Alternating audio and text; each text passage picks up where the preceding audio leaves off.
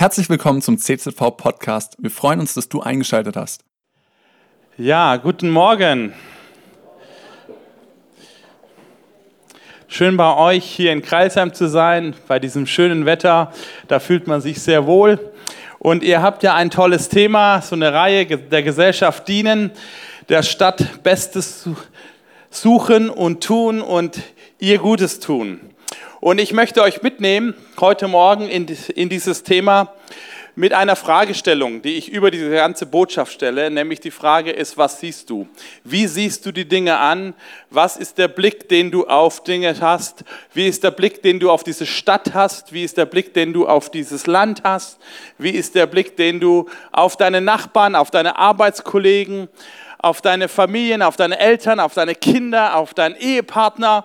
Ähm, man kann Dinge so oder so sehen und wir wollen mal reinschauen, was Gottes Wort dazu sagt. Und ich möchte euch mitnehmen in eine Botschaft und zwar aus der Apostelgeschichte Kapitel 14. Apostelgeschichte Kapitel 14 ab Vers 8 bis 22. Wir lesen Gottes Wort. In Lystra lebte ein Mann, der verkrüppelte Füße hatte. Er war von Geburt an gelähmt und hatte noch nie auch nur einen Schritt getan. Dieser Mann war unter den Zuhörern, als Paulus das Evangelium verkündete. Paulus blickte ihn aufmerksam an und als er sah, dass der Gelähmte Glauben hatte, gerettet zu werden, sagte er mit lauter Stimme zu ihm, steh auf, stell dich auf deine Füße und richte dich auf. Da sprang der Mann auf und begann umherzugehen.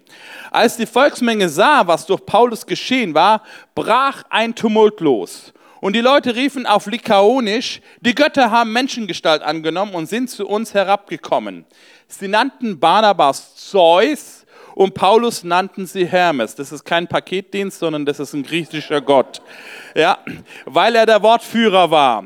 Der Priester, der vor der Stadt gelegenen Zeus-Tempels brachte Stiere und Kränze zum Stadttor und wollte zusammen mit der Bevölkerung Barnabas und Paulus Opfer darbringen. Also sie wollten nicht Paulus opfern, sondern sie wollten ihm etwas opfern. Das ist ein großer Unterschied.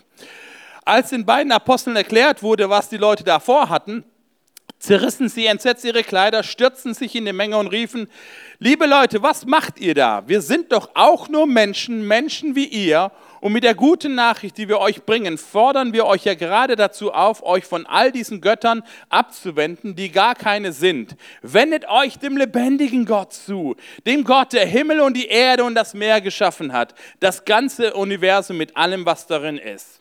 Zwar ließ er die in der Vergangenheit alle Völker ihre eigenen Wege gehen, doch er gab sich ihnen schon immer zu erkennen, indem er ihnen Gutes tat. Er ist es, der euch vom Himmel her Regen schickt und euch von den in bestimmten Zeiten reiche Ernte schenkt.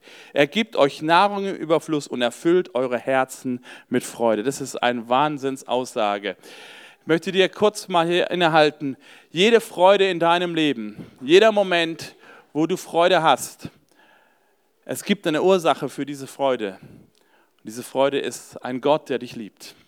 Ein Gott, der dich gewollt hat, ein Gott, der dich geschaffen hat, ein der Gott, der dich auf diese Welt gebracht hat und ein Gott, der gute Gedanken über deinem Leben hat. Er schenkt uns Freude. Ob du dir dessen bewusst bist oder nicht, er ist die Quelle dafür. Mit diesen Worten konnte Paulus und Barnabas, wenn auch nur mit größter Mühe, die Volksmenge davon abhalten, ihnen Opfer darzubringen. Aber dann kamen Juden aus Antiochia und Ikonien und redeten so lange auf die Bevölkerung von Lystra ein, bis sie sie auf ihre Seite gezogen hatten. Daraufhin steinigten sie Paulus. Das ist ein Wechselbad der Gefühle. Zuerst bist du Gott und nachher bist du tot. Und als sie ihn für tot hielten, schleiften sie ihn aus der Stadt hinaus. Doch als, ihn dann, doch als ihn dann die Jünger umringten, kam er wieder zu sich. Er stand auf und ging in die Stadt zurück. Am nächsten Tag machte er sich zusammen mit Barnabas auf den Weg nach Derbe. Und in Derbe verkündete er Paulus und Barnabas das Evangelium und zahlreiche Einwohner wurden durch sie zu Jüngern des Herrn. Da machten sie sich auf den Rückweg. Sie reisten wieder über Lystra, Ikonien und Antiochien. Und in allen drei Städten stärkten sie die Jünger in ihrem Vertrauen auf Jesus und ermutigten sie dazu, unbeirrt im Glauben festzuhalten. Nach Gottes Plan, so sagten sie zu ihnen, müssen wir viel Schweres durchmachen, ehe wir in sein Reich kommen.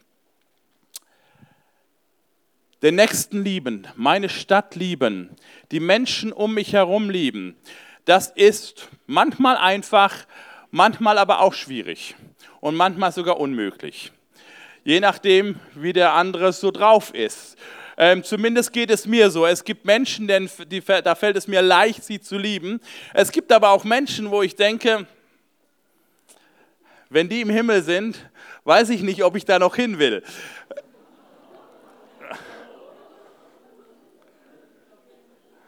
Ja, ich weiß, wir Christen sind manchmal, färben das Ganze ein bisschen schöner, aber in Wirklichkeit geht es uns doch so, dass es Menschen gibt, es nicht so leicht ist, sie zu lieben. Und dann eine ganze Stadt zu lieben, eine ganze Schule zu lieben, einen Arbeitsplatz zu lieben, den Chef zu lieben, den Ehepartner. Nicht nur an der Hochzeitsfeier, ja, ich will zu sagen, sondern nach 30 Jahren immer noch zu sagen, ich liebe dich. Die Kinder in der Pubertät, die Stress machen, sie zu lieben. Die Eltern, die man überhaupt nicht mehr versteht, warum sie so komisch drauf sind und so peinlich sind, sie zu lieben. Das ist nicht immer so leicht. Und die Frage ist, ist dieser Auftrag möglich, das, das Beste für den Nächsten zu suchen? Und Paulus nimmt uns in dieser, Paulus ist hier in einer Stadt, in einer Stadt, in der er etwas ganz Spezielles erlebte, nämlich das war die erste Stadt, in die Paulus kam, die eine rein, rein griechische oder hellenistische Stadt war. Da gab es keine jüdische Gemeinde. Und in diesem Gottesdienst, den er dort predigt, sitzt gleich in der ersten Reihe ein Mensch. Dieser Mensch war von Geburt an gelähmt. Er konnte nicht laufen. Und die Frage ist, wie schaust du Probleme an? Wie schießt du Menschen mit Problemen an? Was für einen Blick hast du? Paulus sieht diesen Menschen dort sitzen und natürlich können da Gefühle, verschiedene Gefühle, Gefühle, verschiedene Gedanken durch den Kopf einschießen und man macht sich über Gedanken, was, was spreche ich jetzt aus? Ich weiß nicht, ob ihr das kennt, wenn du ins Krankenhaus gehst und du begegnest einem, weißt, jetzt begegne ich einem Menschen mit sehr viel Leid. Also mir geht es zumindest so, dann, dann kommen mir irgendwie alle Gedanken, die ich habe und alle Worte, die ich habe, irgendwie billig vor, hohl vor. Paulus sah diesen Mann, der gelähmt war, vor sich und er konnte das Unmögliche sehen. Er konnte die Unmöglichkeit erkennen, die Schwierigkeit, das Problem. Aber er konnte auch einen anderen Blick haben. Er konnte einen anderen Blick auf diesen Mann sehen. Und Paulus hatte einen anderen Blick. Da heißt es, als Paulus ihn sah und sah, dass er Glauben hatte zur Rettung, sprach er zu ihm. Meine Frage an dich ist, wie siehst du die Menschen um dich rum? Was für einen Blick hast du, wenn du deine Stadt anschaust? Siehst du oder siehst du? Siehst du oberflächlich? Siehst du das Problem? Siehst du die Begrenzung? Siehst du deine Unmöglichkeiten? Oder siehst du etwas, wo hinter der Kulisse die Geschichte Gottes möglich ist, was Gott tun möchte, die Dimensionen Gottes in dieser, in dieser Situation. Paulus sah diesen jungen Mann oder älteren Mann, wir wissen nicht, wie alt er ist, auf jeden Fall war er schon viele Jahre gelähmt und er sah eine Dimension, eine Möglichkeit Gottes in dieser Geschichte. Er sah, dass hier Gott etwas vorhatte. Und ich möchte dich herausfordern, an diesem Tag einen Blick des Himmels zu bekommen auf Situationen, einen Blick des Himmels auf deine Nachbarn, einen Blick des Himmels auf die Menschen, die dich umgeben, eine, einen Blick des Himmels, was Gott tun möchte. Und Gott hat immer andere Gedanken als deine Gedanken. Seine Gedanken sind immer grenzensprengend. Halleluja. Sie sind Gedanken, die neue Dimensionen freisetzen. Ich arbeite viel mit jungen Menschen zusammen und einer meiner Studenten kam eines Tages zu mir und er sagte zu mir, Johannes, kannst du noch was für mich beten? Weißt du, ich habe so viele Fragen, ob Gott mich wirklich gebrauchen kann, ob das meine Berufung ist, ob ich überhaupt einen Unterschied machen kann. Und er erzählte mir so seine Zweifel, seine Not, seine, seine Begrenzung. Und ich schaute ihn an und sagte, Jürgen, der hieß anders, ähm, aber damit ihr den Namen nicht wisst. Ähm, Jürgen, weißt du, ich sehe dich anders. Ich sehe etwas anders. Ich sehe eine andere Person von mir, als du mich, dich selbst beschreibst. Ich sehe in dir einen jungen Mann, der einen Unterschied machen wird in diesem Land. Ich sehe in dir einen jungen Mann, der Geschichte schreiben wird. Ich sehe in dir einen jungen Mann, der Menschen zu Jesus führen wird. Warum? Ich sehe in dir einen Menschen, der Jesus liebt. Ich sehe die Dimension Gottes in dir. Und er schaute mich an und sagte, Johannes, du hast mehr Glauben an mich als ich an mich selbst. Und ich sagte, ja, das stimmt. Und der Grund dafür ist nicht, weil ich glaube, dass du so viel falsches Bild von dir hast, sondern weil ich in deinem Leben eine Dimension Gottes sehe. Und die Dimension Gottes ist immer größer als unsere Dimension, immer größer als unsere Begrenzung. Was siehst du? Was ist, was ist dein Blick? Siehst du das Unmögliche oder siehst du das Mögliche? Siehst du die, die, die, das Potenzial Gottes in dieser Geschichte? Dein Ehepartner, der sich so entpuppt hat, ganz anders, als du gedacht hast, dass er ist. Und du kannst aufzählen all die Begrenzungen, all das Schwierige in deiner Ehe, oder du kannst anfangen zu glauben und zu sehen, was Gott in der Lage ist zu tun.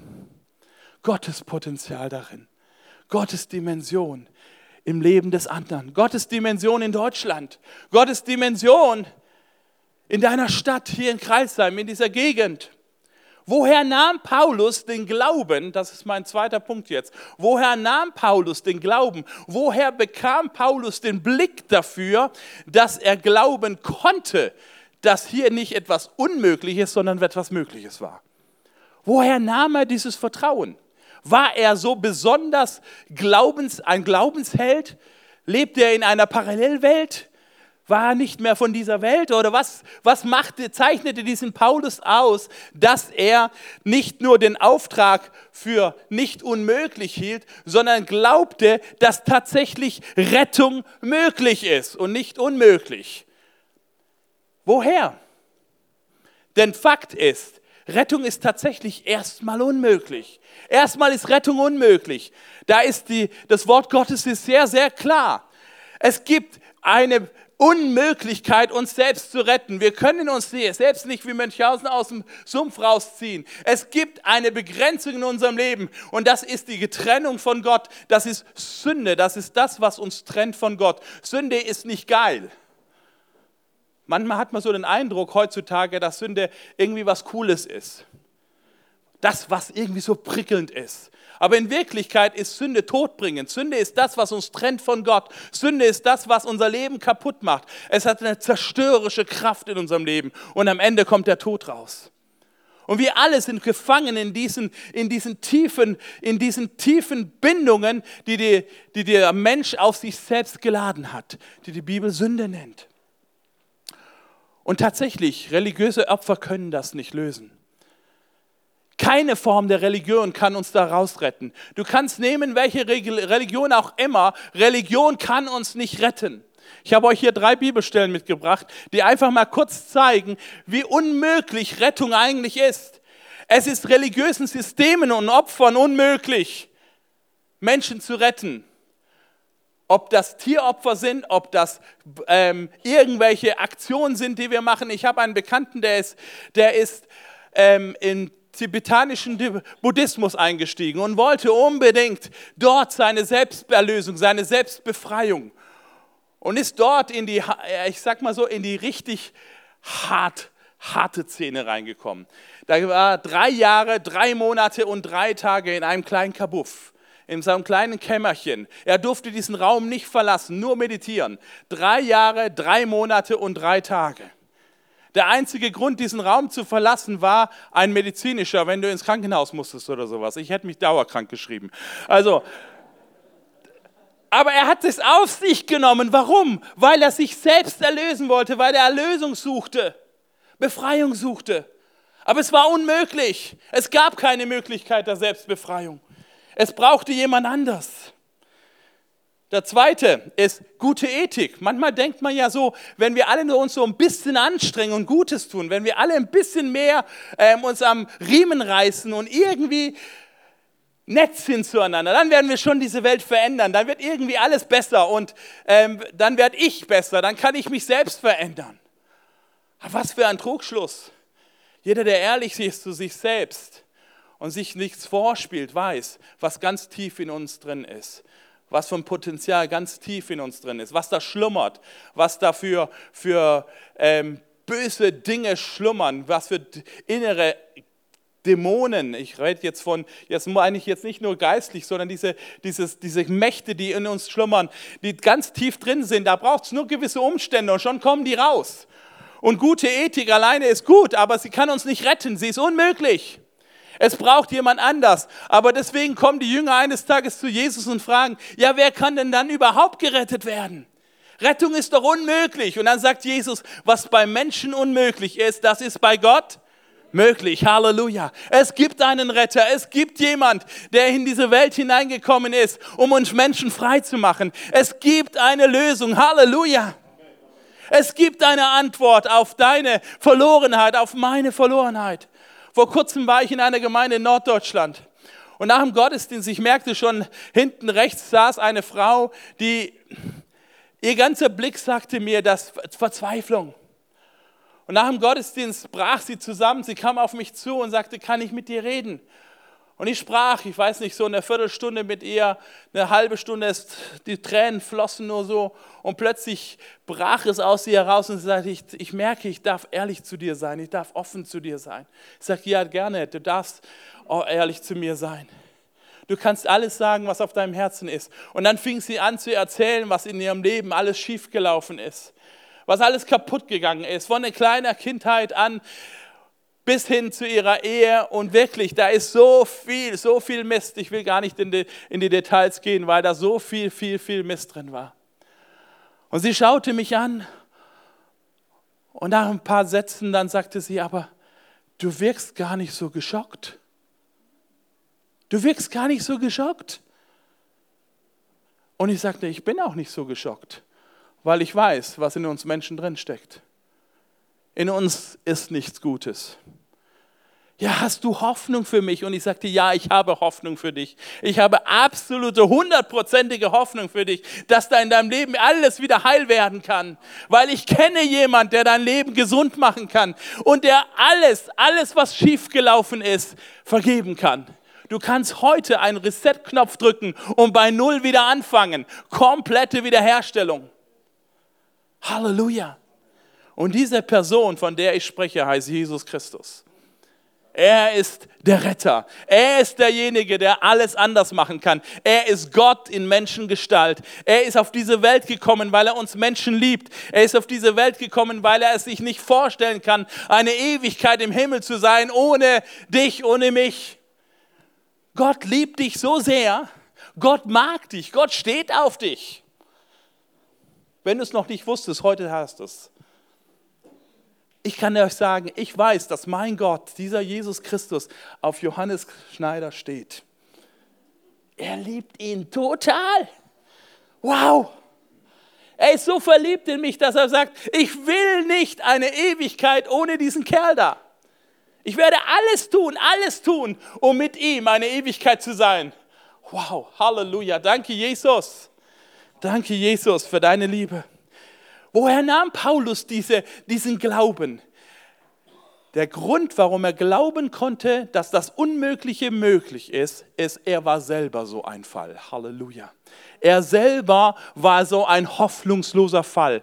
Meine lieben Freunde in Kreisheim, der einzige Grund, den du brauchst, zu glauben, dass Gott heute noch retten, ist deine eigene Geschichte.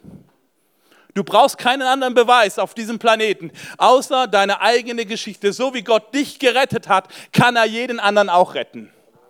Paulus wusste, wo er war, er wusste, woher er kam. Er wusste, dass er ein Verfolger der Gemeinde Jesu war. Er wusste, dass er Menschen zu Unrecht ins Gefängnis, in Not, Familien auseinandergerissen hatte. Wie viel Leid hatte dieser Mensch auf andere Familien und Menschen gebracht? Und er wusste, es gab jemanden, der sein Leben er verändert hat der Rettung möglich gemacht hatte. Und so wie Gott ihn gerettet hat, so kann er auch diesen Mann da vor ihm retten. Der Grund, warum Paulus glauben konnte, ist, weil er selber es erlebt hat. Der Grund, warum ich glaube, dass Gott heute noch Menschen retten kann, warum Gott heute noch meine Stadt verändern kann, meine Schule verändern kann, meine Nachbarschaft verändern kann, ist, weil er es mit mir gemacht hat. Und ich bin kein bisschen besser oder schlechter dran als jeder andere. Was er mit mir hingekriegt hat, das kriegt er auch mit den anderen hin. Und wenn du manchmal denken wir Christen ja so, vor allen Dingen, wenn wir so ein Weichen dabei waren und wenn man dann noch so eine Geschichte hat wie meine, im christlichen Elternhaus aufgewachsen, Eltern, Missionare, man kriegt mit der Muttermilch alles mit. Also ganz ehrlich, ich habe die die Bibelschule schon besucht im Kinderwagen. Habe alles schon gelernt. Und tatsächlich, ich, ich merke das bis heute, ich habe ja viel damit zu tun. Es ist ein Wahnsinnsvorrecht, ein Privileg, in einer Familie aufzuwachsen, wo Jesus geliebt wird, wo, das, wo die Ehre Gottes im Mittelpunkt steht, wo Menschen in diesem Kontext der Liebe und der Wertschätzung des Himmels leben. Was für ein Vorrecht. Jedes Kind, was in diesem Kontext aufwächst, herzlichen Glückwunsch, du, du hast schon mal gewonnen. Aber das ist kein Grund zu glauben, dass Gott mich nicht retten musste. Das ist der Fehler, den wir oft. Ja, irgendwie ist meine Rettung doch irgendwie normal. Nichts Besonderes. Kein Wunder. Doch, es ist ein Wunder. Es ist zutiefst ein Wunder. Wer ehrlich zu sich selbst ist, merkt, was wirklich innen drin schlummerte. Ich bräuchte nur den ähnlichen Zusammenhang haben, wie diese Frau, die zu mir kam und er verzweifelt erzählte, was alles schiefgelaufen ist in ihrem Leben. Hätte ich die gleichen Umstände gehabt, wäre es vielleicht noch schlimmer geworden bei mir. Ich brauchte einen Retter. Aber ich habe ihn kennengelernt. Er hat mein Leben verändert. Und weil er es mit mir hingekriegt hat, traue ich ihm und glaube ich ihm, dass er es auch mit anderen hinkriegt. Ich glaube heute Morgen, dass Gott dein Leben verändern will, dass Gott dein Leben retten will. Das, warum? Weil er dich liebt, weil er dich mag, weil er auf dich steht, weil er sagt, du bist mir wertvoll, ich habe dich geschaffen, ich habe eine Idee gehabt, als ich dich gemacht habe. Und diese Idee ist, eine Ewigkeit mit mir zu sein. Rettung ist möglich, Rettung ist möglich, auch heute noch. Egal wie dein Leben aussieht, egal wie die Umstände sind, egal wie die Situation deines Lebens, egal wie die Begrenzung deines Lebens ist, Rettung ist möglich. Weil Gott derselbe ist heute noch. Weil dieser Jesus Christus heute noch Menschen rettet, so wie er es damals gemacht hat. Paulus wusste, mit mir hat er es hingekriegt. Warum sollte er es nicht mit diesem hier hinkriegen? Warum sollte er es nicht mit Johannes hinkriegen? Warum soll das nicht mit Eva hinkriegen? Warum soll das nicht mit Marie, mit wem, wie auch immer du heißt? Er kriegt es hin, er schafft es, er Rettung ist möglich. Halleluja. Deswegen dürfen wir einen anderen Blick haben. Deswegen dürfen wir anders Menschen anschauen. Wir schauen nicht oberflächlich hin und denken, oh, wie schwierig, sondern wir schauen hin und sehen die Geschichte Gottes, das Potenzial Gottes in dieser ganzen Situation. Paulus glaubte aber nicht nur, sondern er tat etwas dafür. Er tat etwas dafür. Er investierte etwas, damit diese Geschichte Gottes möglich ist. Wisst ihr, es ist nicht entscheidend, ob du am Anfang 1 zu 0 führst. Entscheidend ist, dass du nach 90 Minuten mehr Tore drin geschossen hast als kassiert. Am Ende wird abgerechnet der Sieg am Ende entscheidet. Nicht wie viel Vorsprung du irgendwie hattest. Paulus kam in diese Stadt von Lystra und ich hatte am Anfang gesagt, dass diese Stadt eine Stadt war, die rein griechisch war. Normalerweise kam Paulus in eine Stadt und das Erste, was er machte, obwohl er Apostel der Heiden war, äh, ging er in die Synagoge zu den Juden hin. Warum? Warum machte er das? Das war seine Missionsstrategie, weil dort ein bekannter Punkt war, nämlich beide glaubten an diesen Gott der Bibel. Und beide hatten diese Bibel. Deswegen konnte er über die Bibel den Brückenschlag zu Jesus Christus hinkriegen. Und predigte aus den Schriften diesen Messias. Deswegen ging er zuerst in die Synagoge und danach ging er zu den Heiden. Aber in dieser Stadt gab es gar keine Synagoge, es gab gar keine Juden.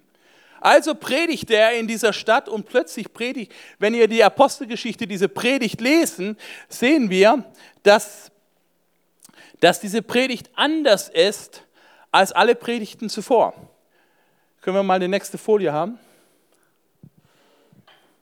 Noch eins weiter, genau. In dieser Stadt predigte Paulus und er predigt nicht aus dem Alten Testament. Er predigt nicht aus dem Alten Testament. Warum tat er das nicht? Paulus hätte sagen können, also ich weiß, wie das geht. ich bin jetzt ein Profi. Ich komme in eine Stadt und ich habe Ahnung, wie man das macht, wie man die Menschen liebt, wie man Menschen mit Jesus vertraut macht, wie man den Nächsten am besten liebt, indem ich das so und so und so und seine Technik. Er hatte Erfahrung, er predigte das schließlich schon ein paar Jahre. Jetzt kam er in der Stadt und musste komplett anders predigen. Und diese Predigt ist komplett anders als jede Predigt, die er bisher hatte. Er predigt, lest mal die Predigt durch. Er predigt nicht aus dem Alten Testament. Warum tut er das nicht? Warum ändert er ein Erfolgskonzept? Warum verändert er eine Strategie, die bisher so erfolgreich war? Warum? Weil, er, weil die Liebe Gottes Menschen immer dort abholt, wo sie sind. Die Liebe Gottes setzt nichts voraus. Sie, setzt keine, sie braucht keine Voraussetzungen, wo du stehst, um dich abzuholen. Und hätte er Paulus hier mit, der, mit dem Alten Testament gekommen, die hätten überhaupt nichts damit anfangen können. Was fängt er an und sagt, ich predige euch von deinem Gott, der euch Freude schenkt, der euch Gutes tut. Er ließ die Völker gehen in alle Richtungen, aber schon immer hat er sie geliebt. Schon immer hat er sie geliebt. Er predigte und holte sie dort ab, wo sie sind. Menschen, die einen anderen Blick haben, darf ich mal die nächste Folie? Noch eine weiter. Noch eine weiter. Noch eine weiter. Genau. Okay. Paulus predigte, indem er glaubte und einen anderen Blick hatte und Menschen anders beurteilte, weil seine eigene Geschichte der Beweis dafür war. Und trotzdem setzte er etwas dran, er gab sein Bestes. Menschen, die etwas anders sehen, geben ihr Bestes. Und was ist mein Bestes? Das Beste ist immer das, was der andere braucht, damit er diese gute Nachricht versteht. Mein Bestes ist nicht das, was mir Gutes tut, sondern was den anderen abholt. Und viele Gemeinden müssen dieses Prinzip erst neu lernen, dass das Beste, um den Nächsten und meine Stadt zu lieben, nicht das ist, was mir gefällt, sondern das ist, was Menschen brauchen. Er geht auf sie ein. Deswegen gibt es leider Gemeinden, die das noch nicht verstanden haben, die so komisch sind. Ich komme ja viel rum in unserem Land. Da gehst du in manche Gemeinden rein, tatsächlich durch die Tür, draußen bist du im 21. Jahrhundert. Aber kaum bist du durch die Tür durch, bist du 100 Jahre in die Vergangenheit versetzt. Back to the future. Und du fragst dich, was ist, das kann doch nicht wahr sein. Und dann sagen wir, ja, wir sind halt heilig. Wir sind, das ist Gemeinde. Das ist was Wertvolles. Und ich denke mir, ihr konserviert eine Zeit, aber nicht das Evangelium. Das Evangelium ist immer das Beste, dort, wo die Menschen dort abgeholt sind, wo sie sind. Suche der Stadt Bestes heißt, die Menschen dort abholen, wo sie sind. Den Menschen dort ihr Evangelium, das Evangelium geben, was sie es verstehen. Was sie verstehen was sie einordnen können. Und da, kann, da ist der Kreativität keine Grenzen gesetzt. Paulus hatte dieses, diese Haltung, ich gebe mein Bestes. Warum? Weil ich glaube, dass Gott diese Menschen liebt. Weil ich glaube, dass Gott eine Geschichte hat mit diesen Menschen. Weil ich glaube, dass Rettung möglich ist, werde ich mein Bestes geben. Gebe ich Dinge, die mir vielleicht selber wertvoll sind, auf. Wie viele Streitigkeiten gibt es sogar in Gemeinden über Musikstil? Gottness. Was soll das? Es geht doch nicht um meinen Musikgeschmack. Es geht darum, dass Menschen Jesus kennenlernen. Dass Menschen abgeholt werden und dort sie erreicht werden dass sie Jesus kennenlernen. Paulus war, hatte diese Größe, seine ganze Erfahrung ab, weg hinter sich zu lassen und sich komplett auf eine, neuen, eine neue Situation einzulassen. Er gab sein Bestes. Gib dein Bestes. Was ist mit deinem Nachbar, den du mit anderen Blicken anschaust, den du mit dem Blick des Himmels siehst, wo du siehst, dass Rettung möglich ist? Was ist das Beste, was du dafür gibst? Was investierst du? Ich habe von einem jetzt gehört, der hat sich immer am Anfang des Jahres fünf Namen aufgeschrieben, fünf Menschen, die er denen er Gutes tun wollte. Fünf Namen. Und dann hat er ein Dreivierteljahr für die gebetet und gesagt, Herr, bereite sie vor, schenk mir Kreativität, schenk mir Ideen, sie abzuholen. Ich will, dass diese Menschen dich kennenlernen. Ich will, dass deine Geschichte in ihrem Leben Wirklichkeit wird. Und die letzten drei Monate im Jahr, so wenn es dunkel wird, wenn die Lichter angehen, da hat er angefangen, das umzusetzen, was er neun Monate gebetet hat. Und er erzählte mir, Johannes, ich habe bis jetzt noch nie erlebt, dass nicht von diesen fünf mindestens zwei die Geschichte von Jesus verstanden haben und Rettung in ihrem Leben erlebt haben. Weil er sein Bestes gab. Weil es ihm nicht egal war, wie es den Menschen geht. Er hatte einen Blick des Himmels. Ich glaube, dass Rettung möglich ist. Er gab, er gab sein Bestes. Zweites, Paulus hatte Grit. Was ist Grit? Habt ihr eine Idee, was Grit ist? Das ist ein englisches Wort. Ich weiß nicht, wie man das übersetzen kann ins Deutsche. Ähm, ich sage mal so Biss, ähm, Zähigkeit, ähm, diese Haltung, hinfallen und wieder aufstehen, hinfallen und wieder aufstehen, nicht aufgeben. Paulus hatte Grit. Bill Hybels sagt, das ist die wichtigste Eigenschaft von Leitern, dass sie Grit haben. Ich glaube, es ist die wichtigste Eigenschaft von jedem Diener Gottes, der in diese Welt hineingeht, der seine Stadt liebt, der die Menschen um sich herum liebt. Grit zu haben. Woran merke ich das, dass Paulus Grit hatte? Paulus predigt und er erlebt das, was die meisten Prediger irgendwie cool finden, wenn alle sie feiern. Ja? Die kommen dann hin zu ihm und sogar bringen dann sogar noch Tiere und wollen das opfern. Die feierten Paulus als einen Gott. Paulus wurde zum Gott. Das ist scheinbar sehr erfolgreich. Sehr cool. Und im nächsten Augenblick wird der gleiche Paulus gesteinigt. Was sagt mir diese Geschichte? Sie sagt mir, dass es einen Menschen gibt, der gelernt hat, mit Erfolg und mit Niederlagen umzugehen, nämlich damit umzugehen, dass es ihn nie abgelenkt hat von dem eigentlichen Auftrag. Menschen mit Grit lassen sich nicht ablenken von dem Guten noch von dem Schlechten, von dem, was scheinbar schwierig ist, von den Problemen, noch von dem, was eigentlich so einfach ist, wo es so angenehm ist. Und ich weiß nicht, was schwieriger ist, ob der Erfolg uns mehr ablenken kann oder der Misserfolg, ob die Krise und das Leid uns mehr ablenken kann oder das einfache Leben. Paulus hatte aber Grit. Er sagte, ich will mich nicht ablenken lassen von diesem Auftrag, Menschen um mich herum mit der Liebe Gottes vertraut zu machen. Ich werde mich nicht ablenken lassen davon. Ob du mich als Gott erklärst oder ob du mich steinigst, es ändert nichts an dem Auftrag, den ich lebe, dass ich Menschen mit dem Blick des Himmels sehe. Ich will, dass Gottes Gnade und Gottes Geschichte reinkommt in das Leben von meinen Freunden, in das Leben von meiner Stadt, in das Leben von meiner Familie. Wie siehst du? Was siehst du? Was ist dein Blick? Vor kurzem, vielleicht kann der Klavierspieler schon mal nach vorne kommen oder die Spielerin. Vor kurzem war ich in, in Süddeutschland in einer Gemeinde und nach dem Gottesdienst fuhr ich mit unseren Gastgebern nach Hause und die Frau erzählte mir, ich fragte so, wie geht's euch, was macht ihr so und so weiter. Und dann erzählte sie mir ihre Geschichte.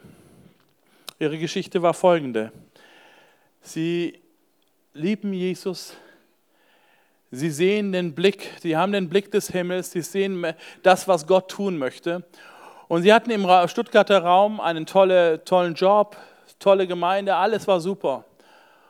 Und dann hatten sie diesen Auftrag von Gott, wegzuziehen von diesem, aus dem Stuttgarter Raum hin auf die Schwäbische Alb, weil sie dort Menschen mit der Gnade Gottes, mit der Liebe Gottes, mit dem Blick des Himmels begegnen wollten. Was für eine Hingabe, alles aufzugeben, umzuziehen, damit eine, ein Ort, wo es noch keine Gemeinde gibt oder eine kleine Gemeinde gibt, Jesus kennenlernt.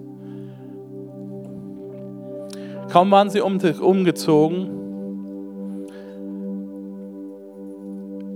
verunglückte ihr ältester Sohn mit 23 Jahren. Motorradunfall, unschuldig erwischt von einem anderen Auto an der Kreuzung und ab hier querschnittsgelähmt, Gehirnschäden, Persönlichkeitsveränderung durch die Gehirnschäden. Und dann fragte ich sie so, wie bist du damit umgegangen?